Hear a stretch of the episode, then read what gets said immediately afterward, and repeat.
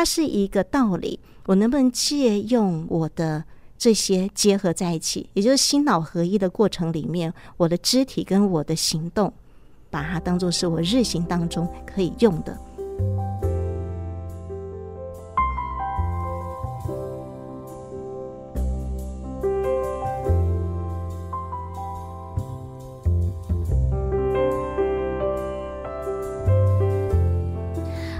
大家好，欢迎收听《入金藏》特别企划，我是 Nancy。不晓得大家前阵子有没有参与慈济基金会所主办的无量义法髓颂，以善以爱照亮台湾及全球音乐剧。好，不管你是入金藏者，还是呢你是在现场的观众或者听众，相信都非常的感动。不过，究竟为什么慈济人要演绎？有些人也会有这些的疑问呢、我们特别整理了大家的疑问，要在节目当中一一来讨论以及释疑。特别邀请慈济人文志业传播长肖义军，以及大爱广播内容创作中心总监张嘉玲。那么嘉玲尤其在这一次呢，也入京藏哦，看到他很忙，但是能感受到他的欢喜。你怎么有时间入金藏啊？我想这个可能是很多人的疑问。好，荣轩先问到了一题最困难的一题：时间。时间是我来到慈济人文置业中心之后一向觉得是最困难的挑战。但是呢，嗯、越是困难呢，你就是越有一个自我成长的潜能。时间就是一个过滤器了。就是在你心目中，什么事情是最重要的？借由你感觉没时间的时候，就可以在你的生命的时间里面排出它的顺序。所以呢，呃，时间的问题就是挤出来不会没有时间，因为每个人都有一天二十四小时嘛，所以是有时间的，只是你怎么用它。觉得呃，我们在人文置业中心工作嘛，所以刚好它就占了一个地利之便。我们现在是在人文置业官渡进寺堂的四楼。那你知道练习入金藏在我们当区这第三连区的场地在哪里吗？就在关渡静思堂，所以我走路呢，比一般的师兄师姐、社区的师姑师伯们来讲，占了很大的便宜哦，所以我可以很准时。那最重要就是说有没有心要做这件事情的问题，对吗？有一句话就是说有心就不难啊。哦，所以呃，我不觉得有没有时间是一个先决条件，而是你想要怎么用这个时间，跟怎么排你的时间的顺序。它不是一个被迫要做事。当你参与在其中的时候，你很容易忘我。哦，这个我，它占掉了我们人生当中很排他的一个位置。哦，当我想到我的时候，那我就不可能想到别人，就是以我为主的这种自我的，呃，佛法里面讲执着，我就是要怎样的这个执着。练习入经藏的过程里面，这几个月是完全把它放开的。对，你是很想要跟大众合在一起的，从动作的合齐度啊、整齐度，或者是你对于经文，你能不能如同老师教你的？诚心的接受它，哦，经文意涵带给你的，你能不能诚心的理解它？所以它是一个很忘我的一段过程。专心可以进入到那个情境的人，应该都会有这种感觉。哦，其实我在会议上也听您分享过，呃，你那时候在呃做排练的时候啊，诶，那个大家队伍有没有整齐？以前可能会思考到说，诶，那个人怎么没有跟我对齐呀？但是。后来你入金藏之后，把自己缩小之后，你其实是反向思考说，哎，其实搞不好是我没有对齐那个人。也听到就是上人有讲到，这些艺术团体这么多的志工，大家和和互协，能够和很不容易。会议中确实有跟部门的同事。讨论过入金藏是什么？那我想听听大家对于没有接触入金藏这些同事们，他们内心的想法是什么？其实我觉得来慈济工作真的非常幸福。他走的哦，就是我们所谓的呃静思法脉慈济宗门里头，他的表现形式非常的活泼。如果我们以一个当代的呃佛法的观察者来说哦，他的表现形式呢，不像以往的佛教徒那么的拘泥在呃我一定是在寺院里面，所以也可以接引更多有缘的人。它在各个不同的层面，包括在慈济的置业里头，或者是呃志工的团体、功能团体里头，就来自市农工商。比如说，你可以有老师哦，教联会；你有医师、医护团队、人医团队哦。那你甚至呢，比如说慈青。同学们在学校的社团，那更小的，你从儿童精进班，你就可以来参加。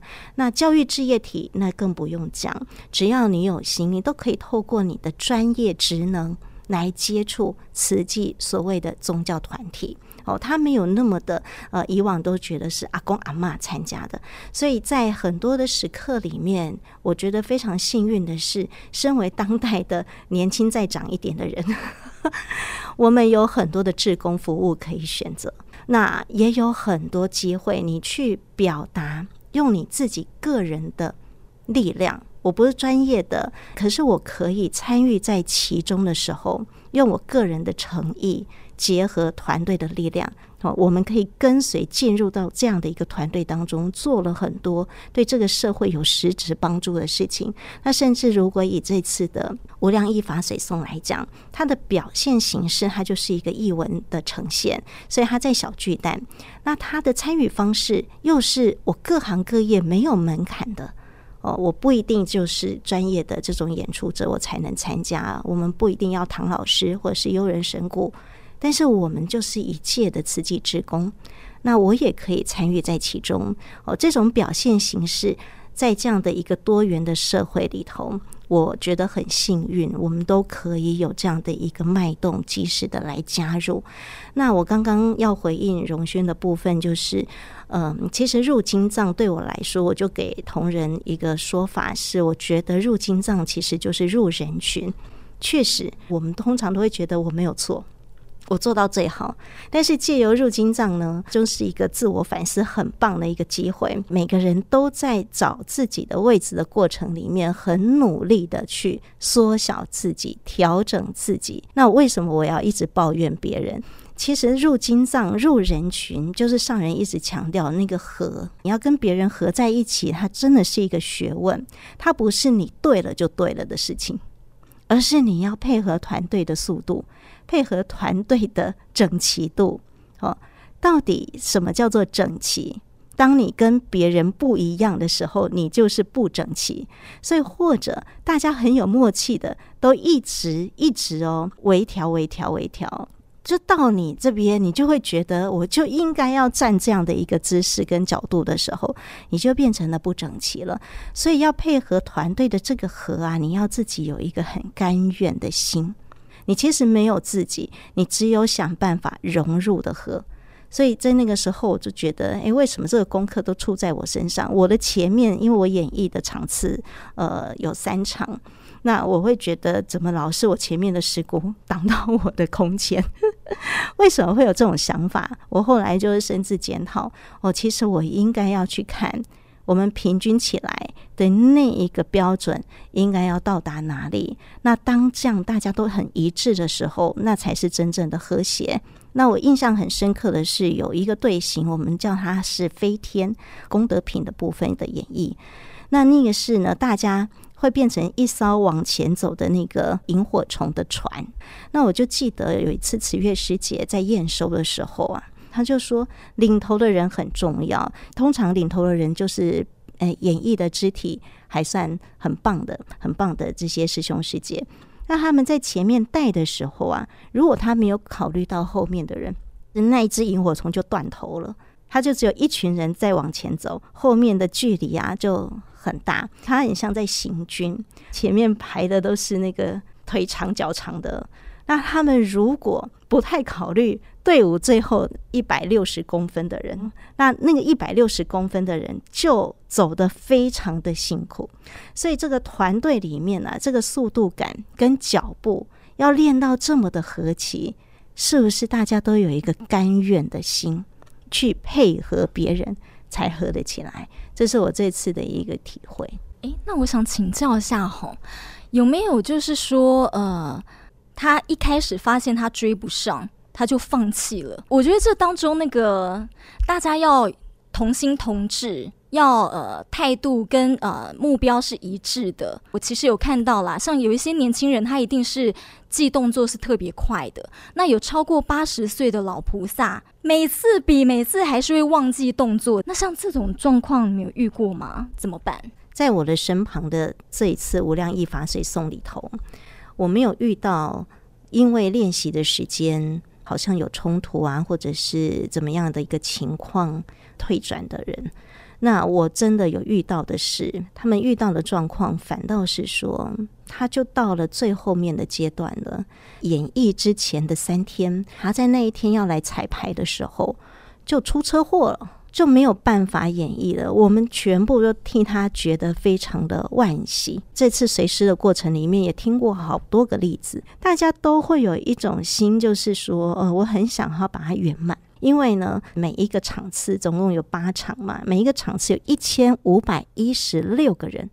当你自己意识到缺一个的时候，或者是你自己的那一格缺掉的时候，当然整个大北区的工作团队他们一定有临时补位的菩萨，但是你心里会觉得。第一个，你会对团队造成一个困扰，就是他还要去找人，呃，每一个人他要记二十个他的定点地标，他不是呃十五排换到十四排的问题，他可能是十五排换到第八排，那不同的呃东西南北纵向横向。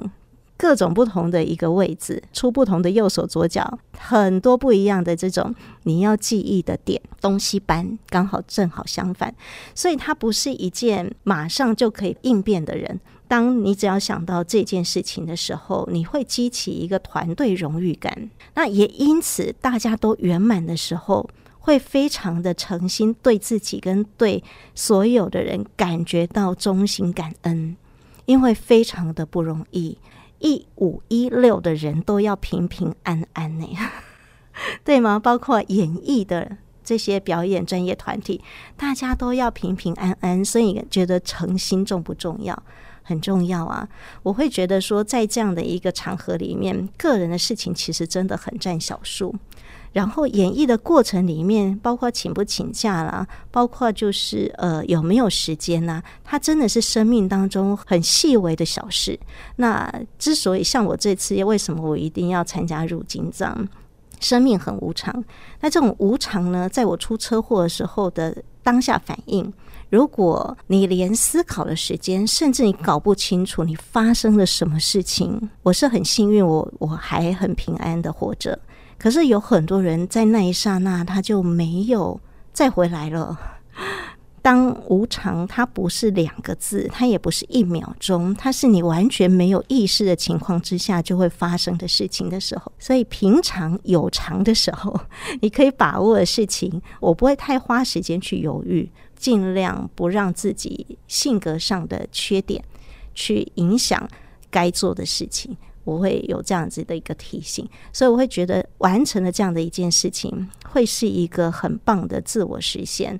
那这是入人群当中，除了和另外一个就是对应自己个人的个体生命的时候，我们如何自己觉得，嗯、你应该要留的是什么？哦，就是说你应该把时间花在哪里，然后做成什么有价值的事情。如果我们必须得这样形容它的时候，对自己生命的一个存在做一个嗯定义上的一个小小的注解。但是我们在寻找的过程里面，你对自己相对应的体会。这是我生命的答案。我大概是想要借由这样子来讲这次的入经藏。那另外就是刚刚传播长有讲到的这个无量义法水诵是慈济宗门依循的一个经文。那如果说我们是一个直志合一的同仁，哦，那志工的时数这些事情，呃，我刚刚有说时间其实已经是非常小我的一种考虑因素。呃，你可能会很想知道，对应你自己的工作跟自我实现上，它或许应该是个什么？所以我不想要错过，呃，在这次的入金藏的这么好的一个因缘。像第一次入金藏是十二年前的水禅，很多的师姑师伯都会说，那下一个十二年在哪里？虽然呃不能是这样子的连同比较，但是大家会去理解说，其实一次要集合的入经藏的演绎。让这么多人愿意来参加，它是一个非常不容易的一个因缘哦，那这个因缘你有没有在时间点上把握住这件事情？甚至你又会觉得它就是一件你应该要把握的事情？我觉得这个对于直至合一的呃我自己本身来说，它是一个必然要选择的条件哦，所以他没有犹豫的过程，再加上刚好就是生命历程里面自己就发生了这样的一个车祸事件，所以它更加速。其实它就是一个因缘。在你的生命点上，它就是你该碰到的事情，你该把握的事情。它已经在生命的历程上出现，让你有因缘遇到，何不把握？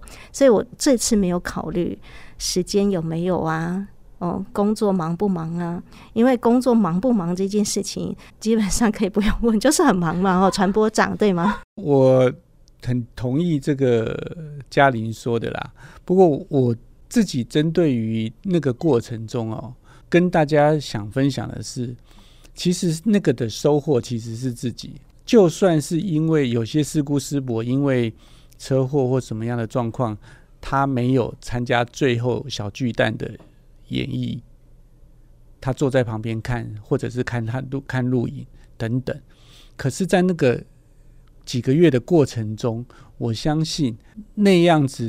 得到的收获其实已经很高了，很像以前我们常常看说，像马拉松田径场上有些比赛，有人摔倒了，对不对？那我不是说要运动加精神吗？你就可以看得到他摔倒了，他已经失去了这个夺牌的机会，他还是要坚持把它走完，因为那个过程中他是跟着你一辈子的哦。我记得也是十几年前演绎那个《无量义经》，第一场在花莲。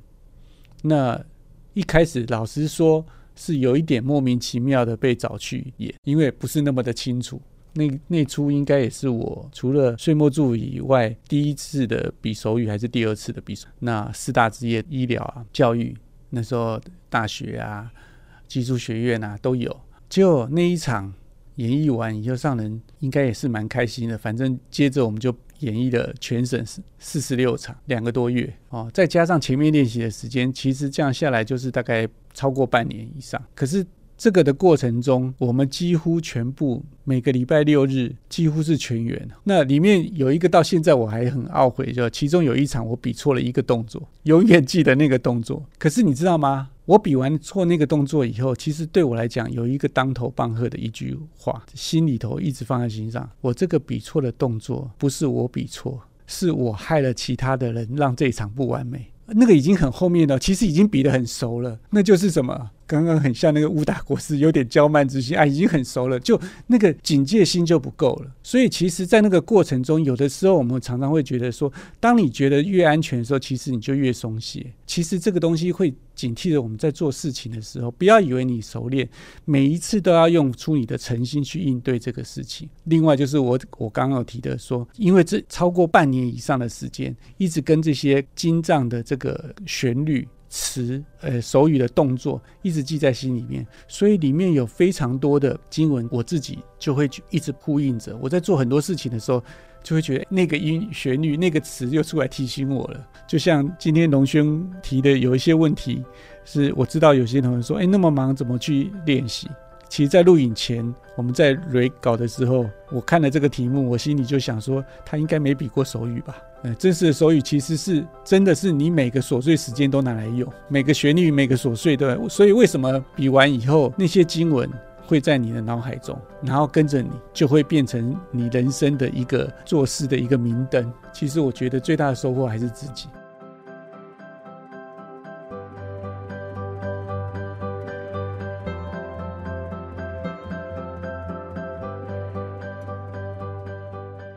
我其实收集了一些问题啦，每个人呃问的这个层次都不太一样。呃，有人就说一定要参与演绎才算是入金藏吗？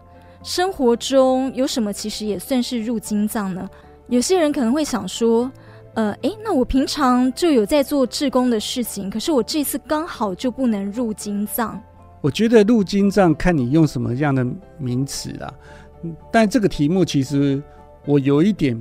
不想直接这样去回答这位同仁的这个问题，因为我觉得最重要的其实是你有没有把你了解的佛法应用在你的生活里面？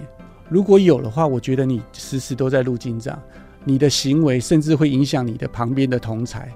他看哦，原来你遇到这样的事情，你是这样去应对的。其实你无形中也是用你的行为去让人家去理解哦，原来你遵循的佛法是这样看这件事情。我举了一个很简单的例子，我们常常用一个方便的方式去劝同仁，当他失意的时候，比如说我们用近似语啊，我跟你讲，近似语有一句这个哦，生气是短暂的发疯，不要生气了。其实我觉得这个用法不太好，因为我觉得佛法是用在自己身上，不是用在人家身上。当你用在人家身上，有点像说教，应应该是把这句话放在自己心里头，让自己尽量不要生气。所以呀，如果今天我在你面前生气，然后我一直生气很久，你不会跟我讲这句金丝语，你但是你会自我警惕，是这意思吗？我会让你先生气完，对，因为你在生气的时候，你基本上是失去理智的。所以我这个时候去跟你讲，可能会造成你的争辩，所以我就让你先发泄完，把情绪弄完以后，我就会跟你讲一句话，就是说，你刚气他气了那么久，你气完了以后，然后呢，他也不知道啊，所以你下次碰到他遇到一样事，你又再气一次，你不是在浪费时生命吗？所以我们的重点是，如果你气的那件事或那个人，如果他真的是做的不好，我们应该想办法。让他去理解怎么去沟通，让他去理解你的想法，不然就是你不要把他的气放在你的心里。你把他的气放在你的心里，其实你回到家以后，你今天晚上会睡不好啊。可是对方睡得很好，因为对方不知道你在气啊，所以你在生闷气嘛。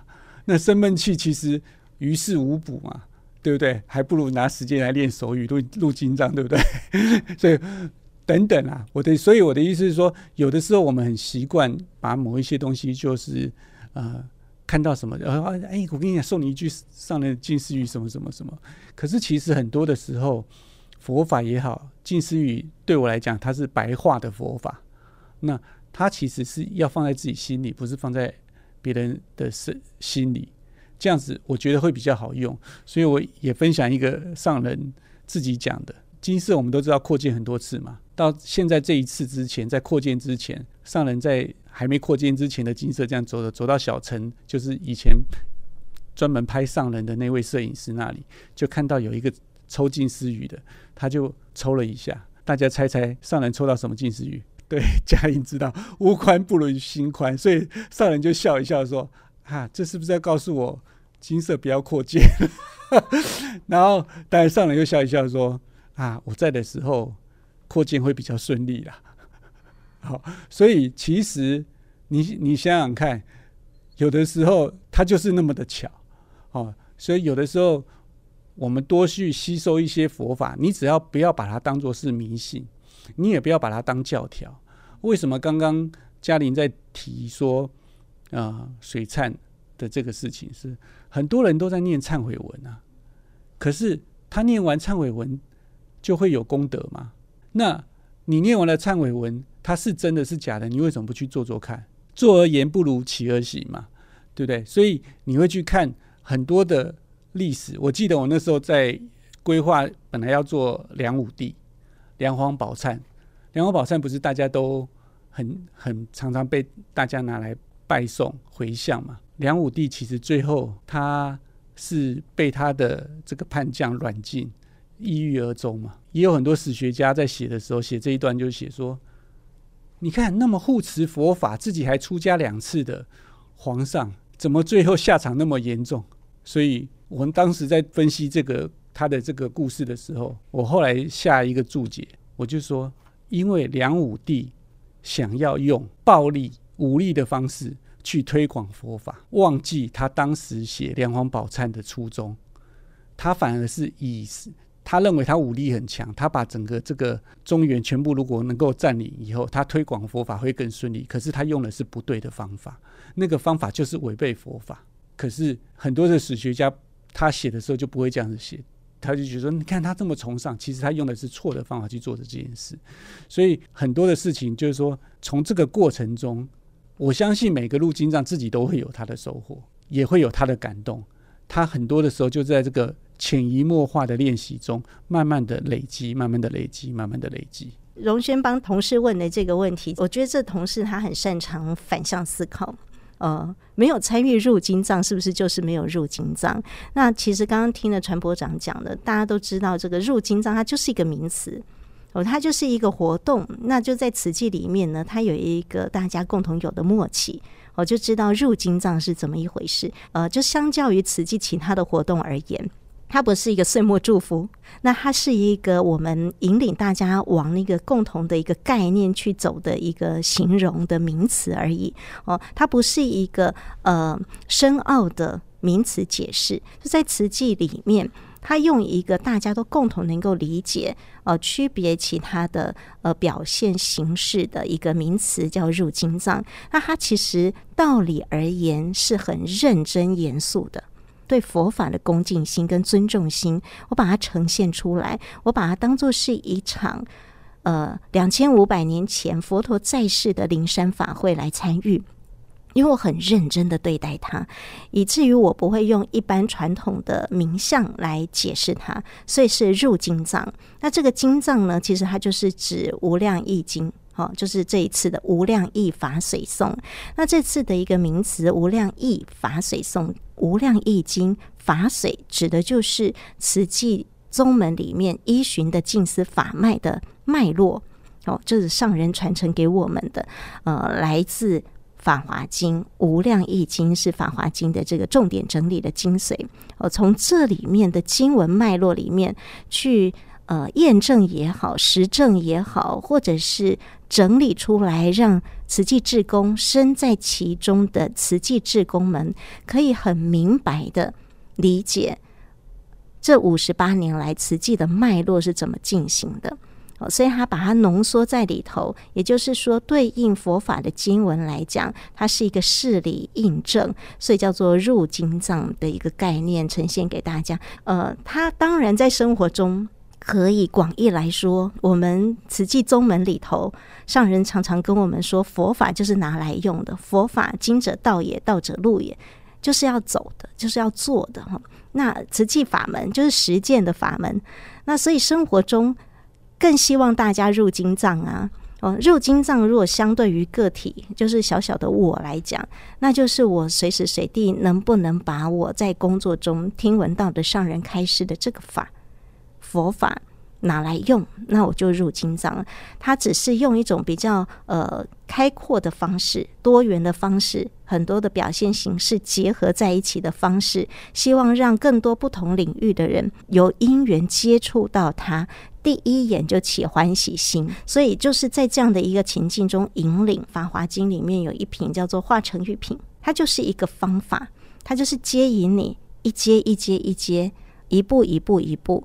当你有一个动力完成它，你又有另外一个更高阶的任务交给你，那你在挑战，在完成它，终极的目标，它就是进入到上人常跟我们说的，就是菩萨道。我们要到法华经，就是要受记，要成佛，就是人人都有成佛的潜质。但是如果你没有帮他把因缘拉近，让他有接触的机会，那他就没有办法去领受。或接触，所以入金藏随时随地，只要你有这种恭敬心、尊重的心，你的心里时时可以映照。如果是以我们的同事举的这样的一个例子，跟发问的这样的一个题目来讲，把工作当中听闻到的佛法跟上人开示，师兄师姐去印证他们的心得体会，就心灵风光，它也是一个法门。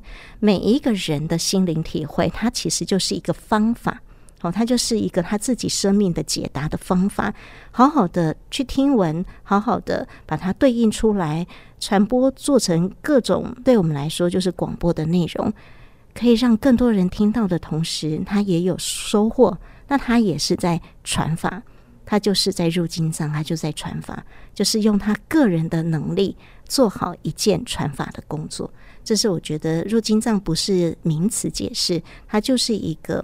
诚意的表达，告诉你区隔我在慈济里面各种不同的表现形式。那我特别认真来看待，有这样的一个跟法结合的，嗯，你要说活动也可以啦，就是一个表现的方法。有一个也可以在广播上，我觉得要跟大家再讲一下。我们刚刚讲的这些都叫做看得到的路径长，其实还有很多看不到的路径长。譬如说搭舞台的志工、贴地标的志工、指挥交通、维持秩序的志工、相机志工、帮大家发便当、洗碗志工等等等等等等。没有这些护法，这个演绎也不会完成。那在这个过程中，我们也可以感受得到搭舞台的志工他的时间压力，贴地标的志工队形改，他也一直改，改了好多的版本，然后在那个时间内要完成。香积志工在那个时间点要完成上千个便当，然后还要考虑到每一天不一样，免得舞台上的陆金藏菩萨每天吃一样的菜，然后还要考虑到养营养，所以其实成就一个圆满的这个活动，有很多是看得到的，也有很多是看不到的护法。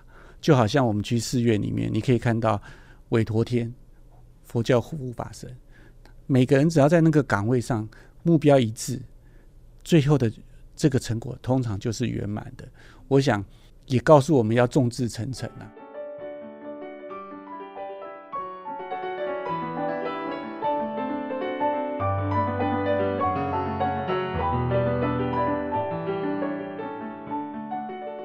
最后还要帮一个听众问的一个问题是。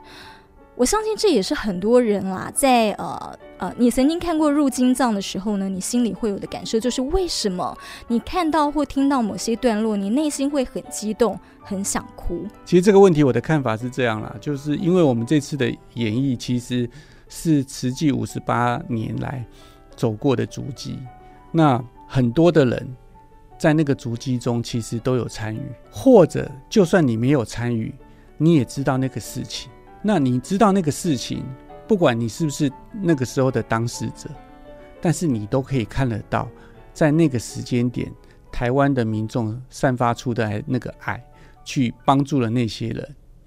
你也许有捐款，你也许有出力，你也许有被帮助到，就好像九二一大地震那时候，全球的爱心汇集到台湾去帮助南投、台中等等各地。很多人出钱，很多人出力，就好像叙利亚的马纳海孩子们，大家努力去帮助他们，让那些本来只能非法打工的小朋友，他开始有书读，而且十几年后，很多现在念大学，甚至要毕业，他当了工程师，他的心里面因为有大家植入的那个爱的种子，他想到将来有一天他要回去帮助他的乡亲。他的国家，他的故乡去努力，所以大家看得到的时候，当你有投入的时候，我觉得你就会觉得，当年你一个善念植下的东西，现在看到的成果，我觉得很多的感动其实是这样子。我看我应该也是十几年前那个四川大地震，我拍的那个小朋友，我当时不觉得，十几年后以后我再看他的时候，我就想说，嘿，他现在长得怎么样了？长多大了？他现在是不是在帮别人？他现在在做什么？我看着那些那个时候的那些小孩子，穿着自工背心，天真无邪。现在我们在四川有很多的学校，他们受了教育，很多也去当了老师，再去帮下一代。那你就会觉得，哦，原来我有经历过那个经历过。不管你用什么方式，你都会觉得说很欣慰、很开心。我想流泪等等，是因为你投入。流泪是因为你有共感，那个共感来自我们大家的一个共同的价值观，就叫爱。呃，其实我在彩排的时候，其实我就很感动，因为这是疫情过后的第一次这么大型的一个活动在慈济世界里头。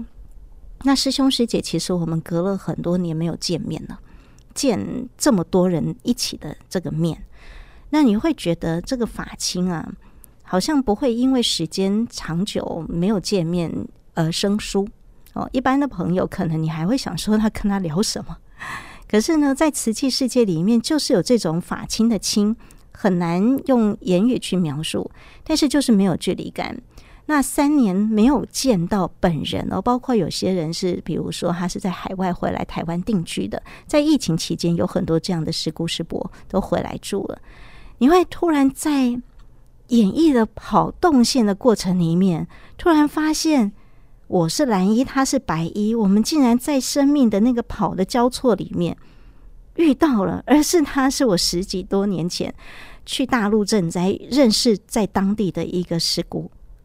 哇，这种很亲的，你又没有办法当场拥抱，因为我们就是在排练的过程里，你会觉得这就是佛法说的因缘呢、而是就是在那个没有经过刻意安排的每一个人都是一五一六之一的那个生命的交错里面，你遇到他，然后大家彼此还认得，那种眼神的交汇。很感动，我常常在这样子的过程里面跑二十个地标的时候，我就觉得太神奇了。就是你每跑一个，你就会遇到你认识的师姑师伯，那你会非常的感动。就是说，哦，大家都还在这么多年，大家都还在。那瓷器的五十八年，就是大家都还在，那个一五一六才会成型。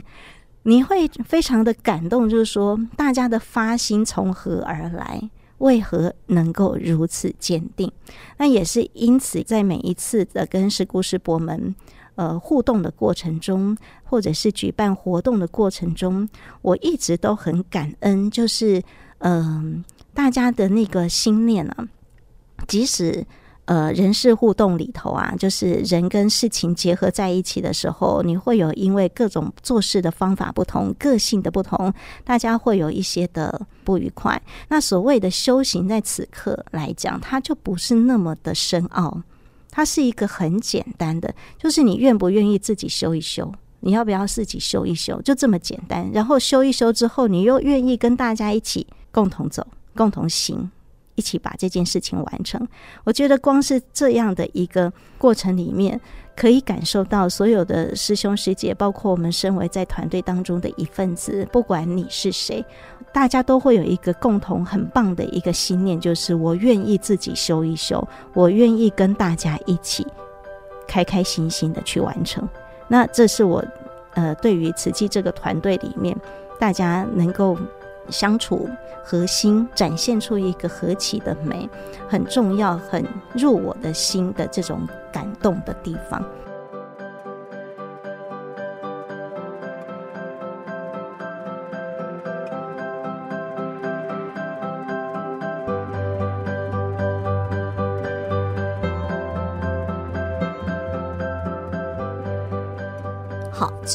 什么慈济人要演绎？在看到了有多少演绎菩萨或者观赏的会众，活动结束之后有了改变，甚至投入志工行列哦。